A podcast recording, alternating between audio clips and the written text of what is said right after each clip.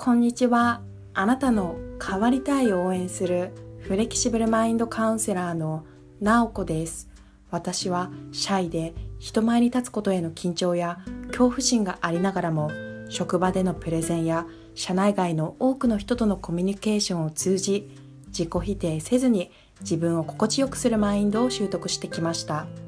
このような経験からこの番組では今の状況から小さくても一歩踏み出したい方に向けたヒントをお伝えしています。今回は人間関係のストレスを無理なく手放していく方法についてお伝えします。早速ですがその方法とは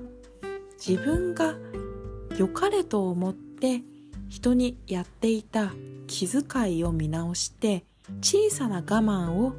少しずつ減らしていく。ということです。その気遣いっていうのは相手のことを考えられる思いやることができるということで気遣いができるっていうことは素晴らしいことだと思います。ですが必要以上に気遣いをしすぎてしまうと相手のためにもならないし自分のためにもならない。自分の中でストレスが溜まっていくだけっていうことが私にもありました。せっかく自分は相手を気遣ってやってやっていたことが実は必要以上に気を使いすぎていて自分の中でストレスが大きくなっている。そうするとその自分の相手を思いやる気持ちっていうのが無駄になってしまうというかもったいないですよね。自分が良かれと思っていた気遣いが必要以上ではないのかっていうふうに考えてみて自分の中で自分で作ってしまっていたストレス小さな我慢を徐々に減らしていくという方法をおすすめします。私の例なんですがこれからお話しすることは小さな例というか今この音声をお聞きのあなたもは直子はこんな小さなところでストレスを感じてたのかっていうふうに驚かれるかもしれません。その私の小さな例ですと以前働いていた職場でお昼休みの休憩時間食堂があってそこに誰でも使えるポットがありました。それはお湯が沸かしてあってお味噌汁とかカップラーメンとか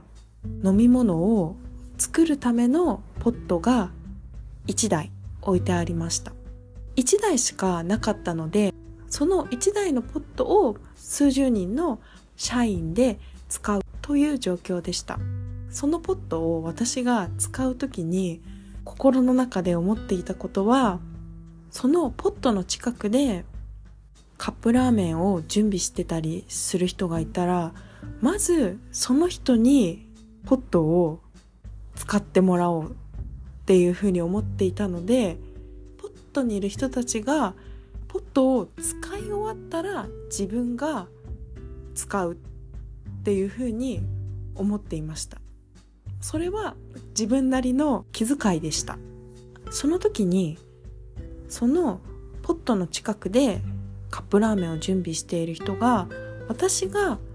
想定していた通りにこうポットを使うっていう場合であればいいんですがなかなかポットの近くにいるのに周りの人と喋ったりしてなかなかポットを使ってくれないとか私が思っていたよりも時間がかかっている。ポット使うのに時間がかかっているっていう時に私は正直言うと心の中でイライラしてしまうこともありました。なんで私がこうやって待っているのに早くポット使わないんだっていう風に勝手にもう自分勝手なんですけどそういう風に心で思ってしまいました。そうすると自分の気遣い先にポットを使ってもらいたいっていう気遣いが自分の中で我慢に変わっていったっていうことですね。その気遣いを見直すっていうことをやってみるとポットの近くでカップラーメンを準備してる人がいてもポットを使ってなければ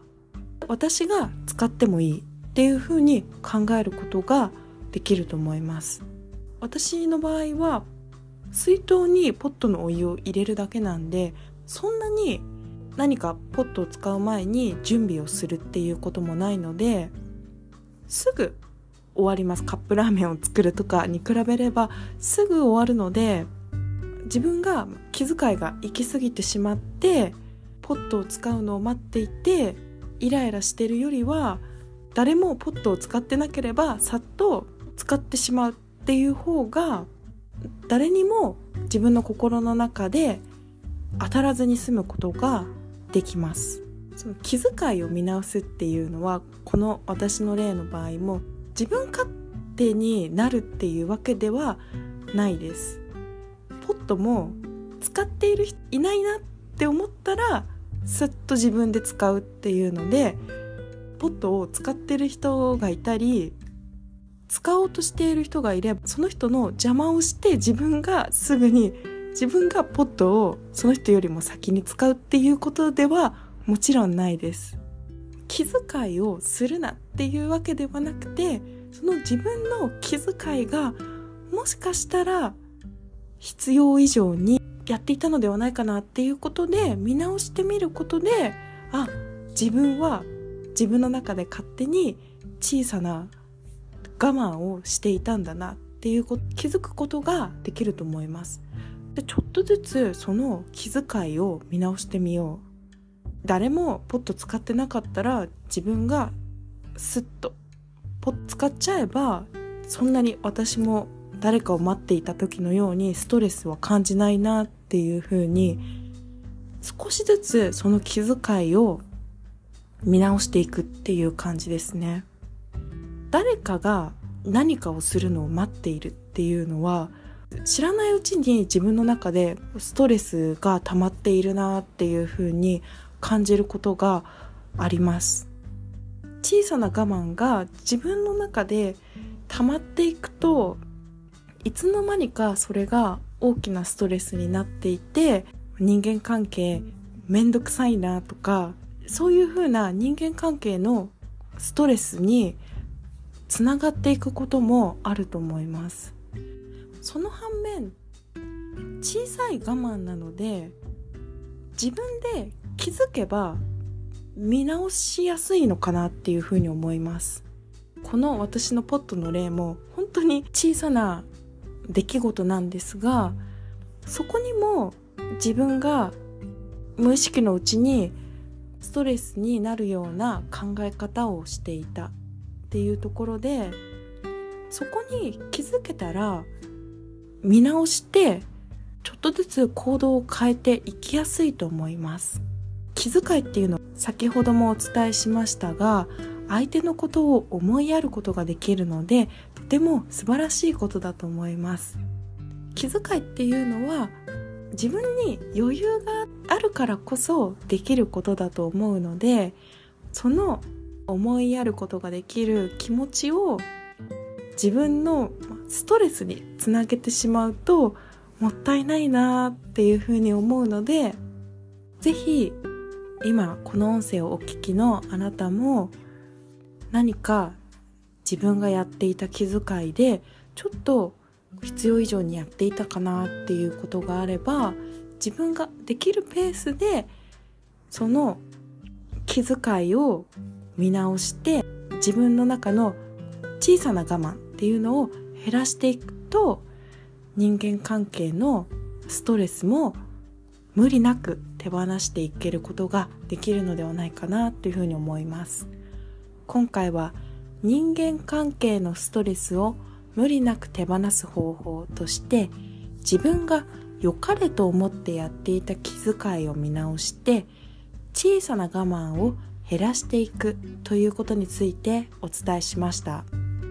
今回も最後まで聞いていただきありがとうございました。